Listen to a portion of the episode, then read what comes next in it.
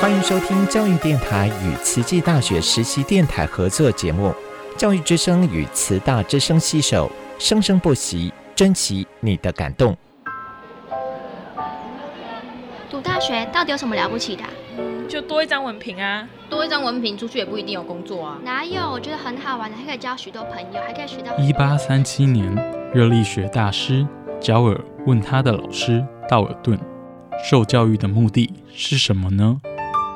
道尔顿说：“教育的目的在鼓励学生从事基本的问题探索。大学有许多课程，目的不是让你得到高分，而是让你了解自己。”欢迎收听由慈济大学教育团队制作主持的《大学了不起》。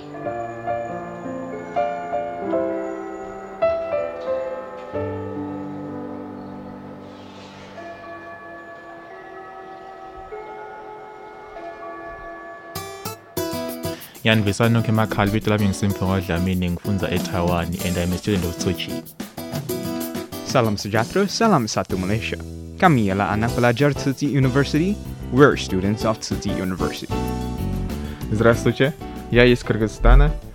I'm studying at Tzu Chi University. Hello, 大家好. I'm Elise DeVido, Dai Ailian.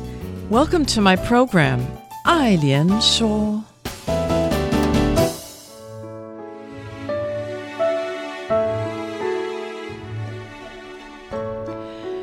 Everyone, and welcome to the show. Lian Shaw.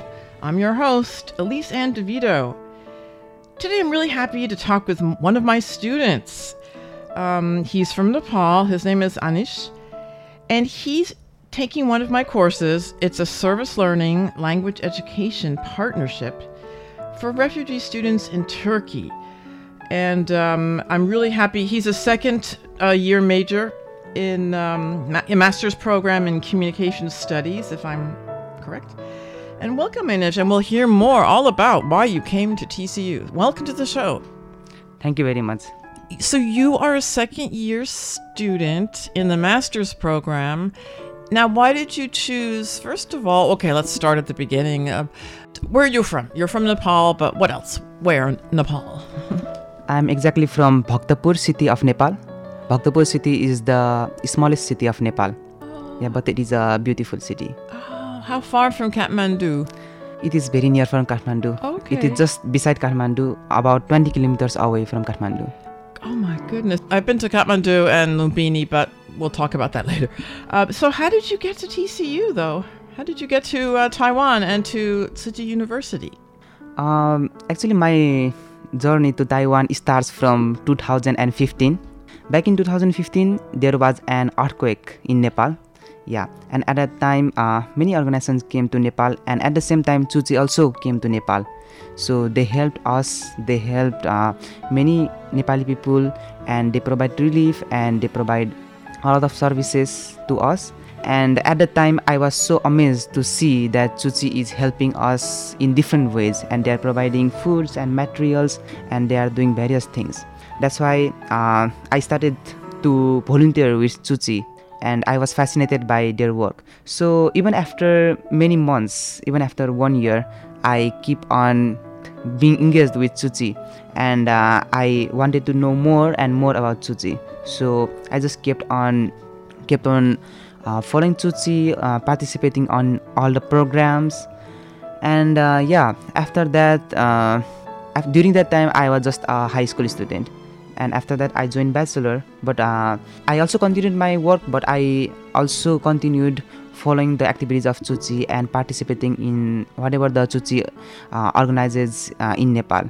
Uh, so uh, after that uh, i also worked in one of the villages of nepal because i wanted i learned one thing from Tzu Chi that after learning something or after getting something we also have to give back to our community. So I decided to go to one of the villages of Nepal and teach there for two years, and I did that.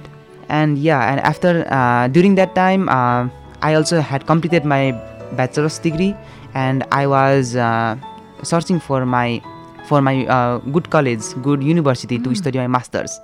And uh, yeah, at the same time, uh, Tzu Chi invited me to Taiwan, and I I guess I think that uh, oh that is very very good opportunity, good opportunity to explore more, to complete my master's degree, and also very good opportunity to get more engaged with Tzu So that's how uh, last year I came to sorry last year last year November 29. I remember the date. Yeah, mm. at the time I arrived at Taiwan, and here here I am today. Oh. Well, I'm so glad you're here. You're, he's really great in class. He's a very proactive and but so that's really interesting. So he w- you must have been in high school then, 2015. There was a bad earthquake. I remember that in Nepal, and he saw Tzu Chi um, volunteers. I don't think Tzu Chi has a branch in Nepal, but somehow they got there. They, they they always get to where they're needed, right? Yeah, yeah. And and you saw them. Were they helping your town, or I mean, how did or you saw it on TV, or how did how did you see that you physically saw them in in person? Uh, yeah, during the earthquake, uh, most of the houses in my town were damaged. Oh, also, no. my house. Oh no! Yeah, oh. so uh, for about two weeks, uh, we stayed somewhere else, like in my friend's house. And, but after two weeks, we we realized that okay, we cannot just go to some other's house and live with them. It will be burden for them. So uh, we started for searching for the camps because there were many camps for for earthquake uh, victims. Oh and I went to one big camp, the biggest camp, maybe biggest camp in the Bhaktapur. I went there and uh, I just started living there. And uh, after a few days, I found out that uh, the camp is uh, being taken care by Tzu Chi. Yeah, that's how I see them. I, I found Tzu Chi. Oh, that is so, you know, because Tzu Chi, even if they don't, they might have a branch, but even if they didn't, still, they somehow they come in there really quickly and they set up their very good relief relief system. They're, they were an amazing system that they're very quick and efficient, right? And so then after he saw the example of Tzu Chi, he became more interested. Like, why, what are these people doing from Taiwan? were you wondering that you were surprised that these people from Taiwan were were in Nepal? Were you surprised about that? Um, actually, when I met uh, Tzu for the first time, I even don't know about Taiwan. Like, uh, yeah, because still in Nepal, uh, the Taiwan, uh, Nepal follows the one big one big country rule of China. Mm-hmm, yeah, mm-hmm. so uh, the information about uh, Taiwan is much much less in Nepal.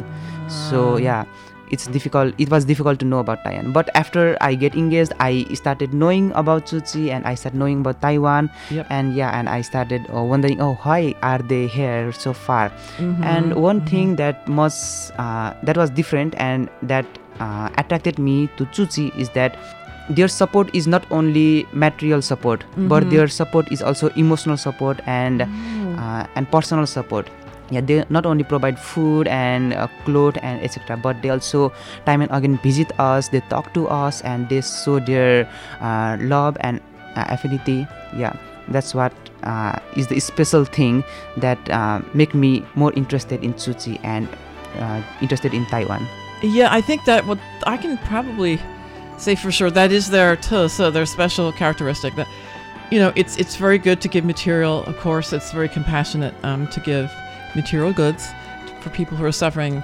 But how much more is it to even more to visit people and to keep even after the immediate disaster is finished? We could say.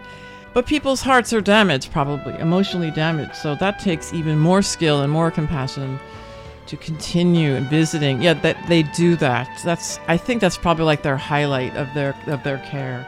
And then the, the next, they also do long term care. Sometimes they build houses or they build schools. Right? Um, in Iran, they built a school that was destroyed by an earthquake uh, a number of years ago. So they have. I think it's people have actually studied about this. It's like this three level of care you know, immediate, short term, long term, immediate and long term care. Yeah. And but definitely you know, that emotional component. Um, that's what. So Anish said he really was moved when he saw that, and that he wanted to. Uh, where did you go to college, by the way? In Kathmandu or? Yeah, after my high, high school, I went Kathmandu in my own hometown. Okay. Yeah. Mm-hmm. And then that's wonderful that you. How did you get in contact with the university? You just went online, or or did they? Uh, oh no, you must have known Chi anyway in before before that, right?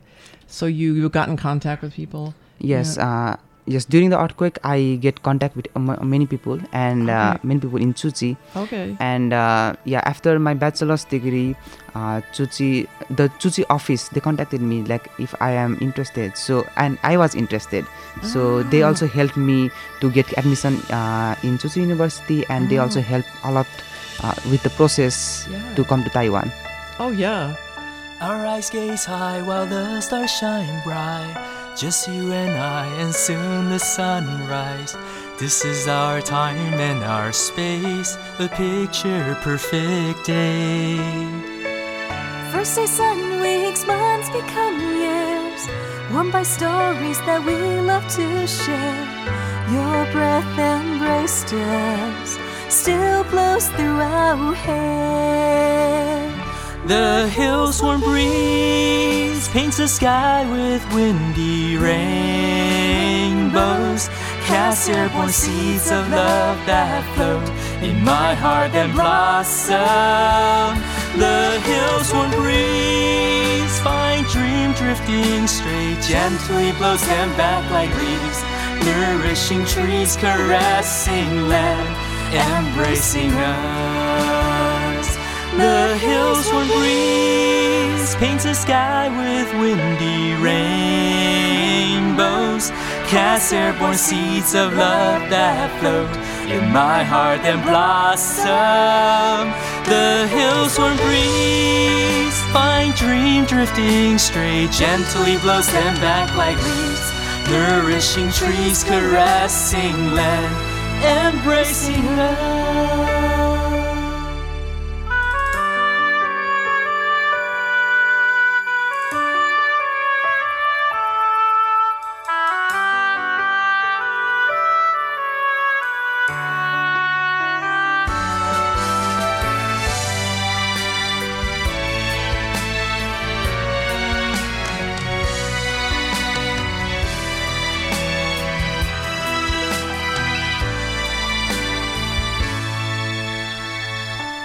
Eyes gaze high while the stars shine bright.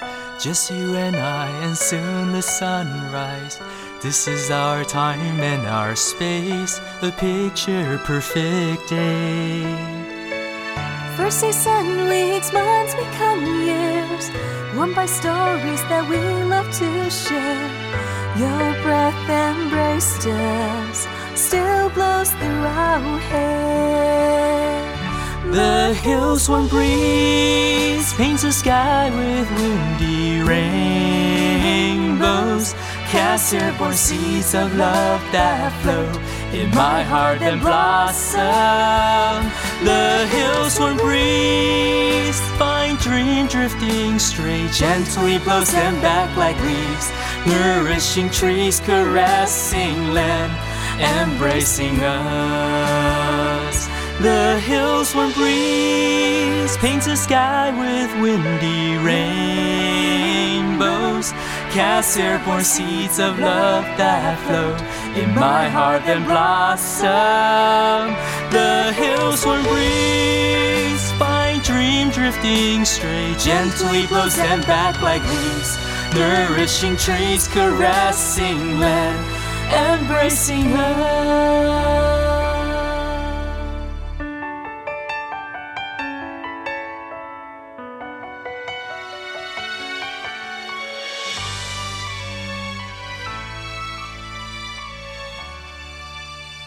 That is so great. And um, so now you know more about Taiwan and, and Hualien. Hualien is a beautiful place.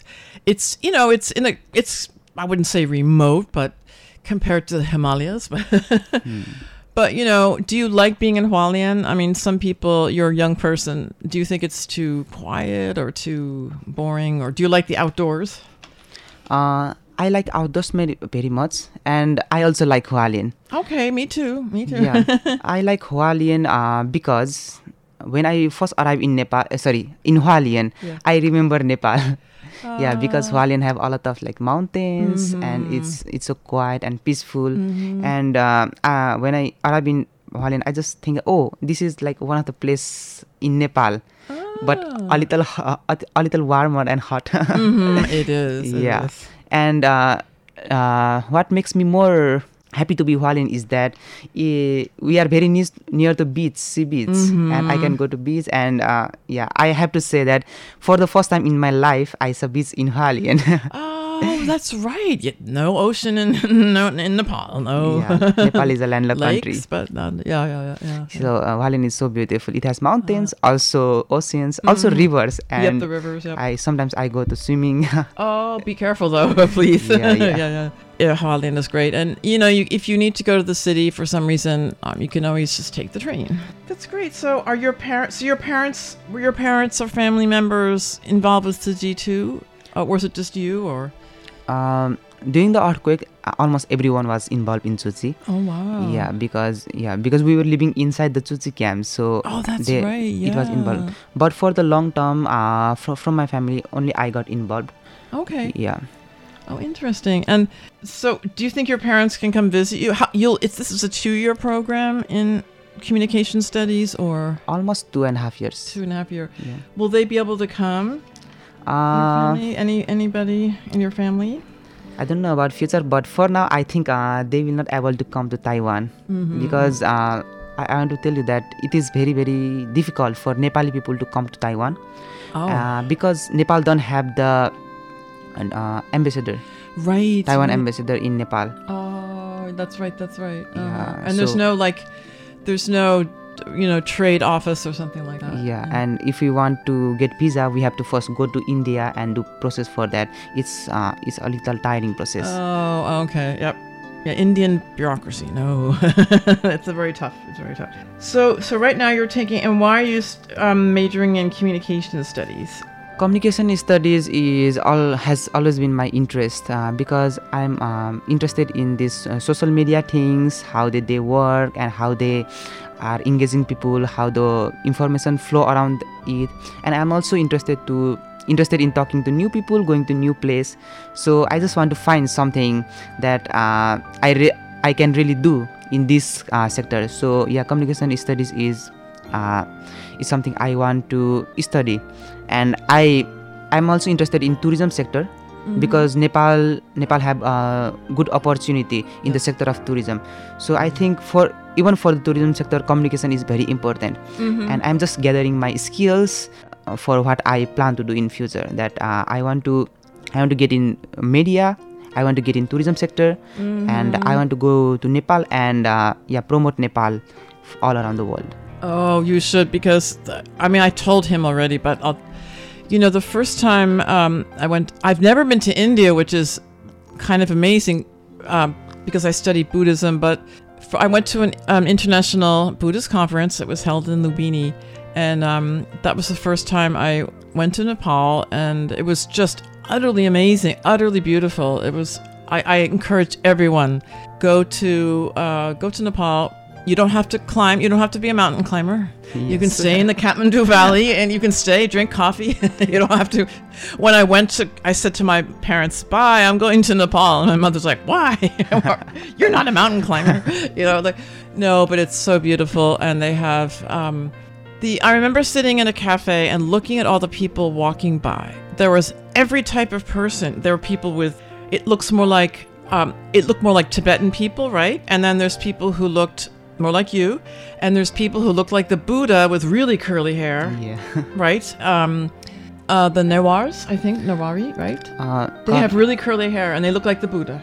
I'm also Newari, but uh, oh, okay. Well, he looks like the Buddha. but uh, it doesn't mean that uh, they must have curly hair. Yes, but yes, uh, yes. few people have curly hair. Yes, yes. So fascinating. And I also saw people who look more like Afghan, Afghani. Um, and I saw a girl with blonde hair, and she was a local person, a local Oh. little girl. Yeah. And I, I remember I went to a school because I wanted, I always like to visit local schools. And the school had, in Lumbini, there were many uh, Muslim students. So I went to, it was a Muslim school. hmm Because Lumbini is near the border of, um, of, of India. Yeah. And it happened to be that there was um, a number, I mean, Hindu, of course, but also Muslim. So I was surprised about that. So there are also Muslims there. Yeah, yeah.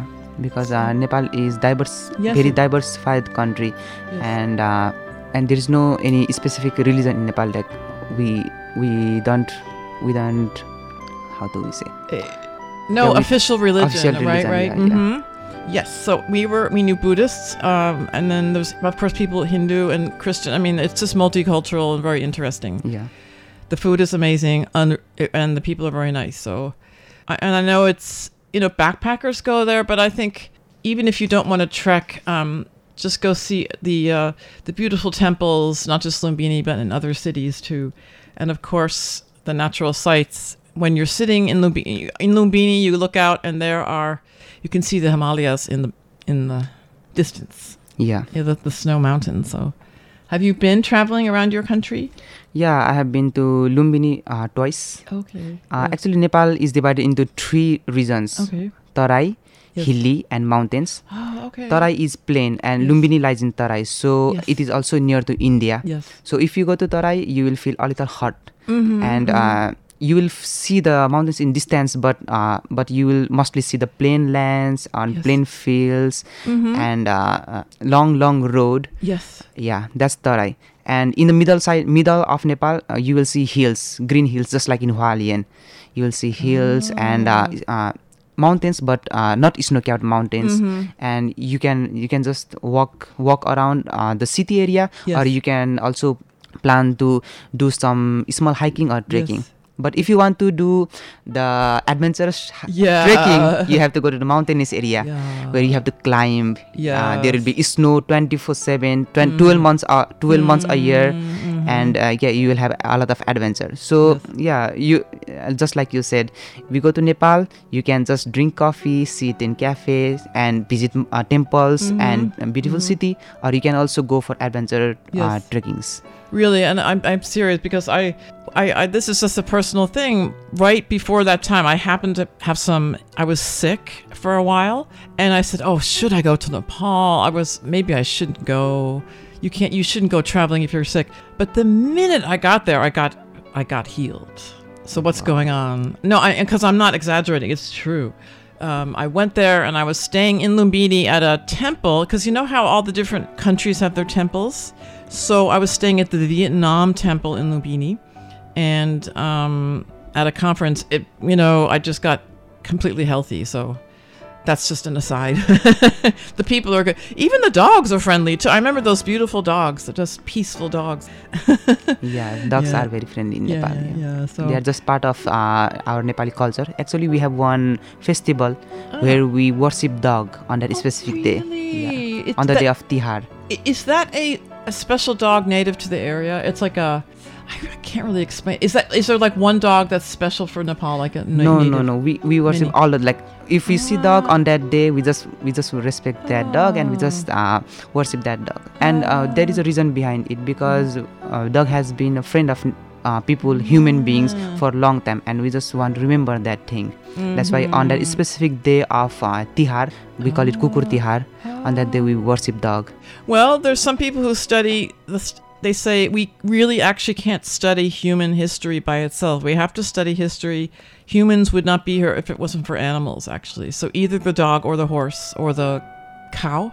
The, the, you know, if you think about it, if there were not these animals, perhaps people would not have evolved, actually, right? Yeah, they, they you need them, right? You, they they they uh, evolved together. Yeah, they were together. you know, before the machines, but even now too. Um, that's wonderful. Yep. Go to Nepal, everybody. yeah, welcome. yeah, yeah. And um, so we just heard a little bit about what you might do. Do you want? So you want to return to Nepal at some point? Would you be interested in working for Tzu Chi at some? Maybe you could develop Tzu Chi um, branch in Nepal or Tzu Chi activities in Nepal. Yeah, of course, I want to return back to Nepal after my master's degree, Yes. and uh, also I'm uh, learning Chinese language. So Yeah. I want to improve my Chinese language here Yes. first. Yeah, and of course, I want to return back to Nepal and use that skill in Nepal. Yeah. And about Chuchi, uh, yeah, I uh, right now, even right now, Tzu Chi have been doing a lots and lots of things in Nepal. Yeah. Um, because of the political situation and this geograph- geopolitical situation, it is a little difficult. But but uh, those obstacles, even after those obstacles, Tzu Chi have been doing a lot of projects, especially in Lumbini area. They they have. Yeah, they really. have. Yeah. Like what? I don't know. yeah, they are planning. They are uh, helping a lot of uh, like uh, small schools and Yeah. And uh, they are doing women women empowerment things like teaching skills to women and something like that. They also plan. Actually, they have a big plan to uh, establish a university or a school. But yeah, but uh, really? it, i- it Hey, I is- didn't know that. yeah, yeah. Even I was like, wow, this is Wow. going a on. university. Lumbini. Lumbini is the birthplace of the Buddha. If just to remind people. Yeah. Lumbini. but it has it is just it is it has just been a plan just because of the the political situation but if the political situation was a little easier Yeah. it would be like very fast but uh, i hope that uh, uh, fast or slow it will it will happen someday That would be great, wouldn't? Oh my gosh, let's go teach in Lumbini. Goodness. Um, you mean And- Tzu Chi, a university of by Tzu Chi, or? Yeah uh, it can be anything like maybe with the support of Tzu Chi or with collaboration with something. Oh, May- okay. people are finding way to just do the things. Yes, yeah and i want to go back and help in that thing. Of Oh, course i want to do that. Oh, that would be wonderful. Um, because Lumbini, if people haven't been there, it's the birthplace of the Buddha. Um, but there's also a very special area. Many countries of the world have built their own temple or, or vihara there. So there's like Chinese, uh, there's many, many countries. Um, and there's also a, a national park there uh, because there's some rare species nearby. There's wetlands. yeah chitwan national park Mm-hmm. And um, so it's there's a lot of things going on, maybe too many things sometimes, but yeah, uh, I really recommend it. You could. I only spent a week there, but I think you can spend like a month. I really do, at least, you know. And there's a lot of different NGOs there.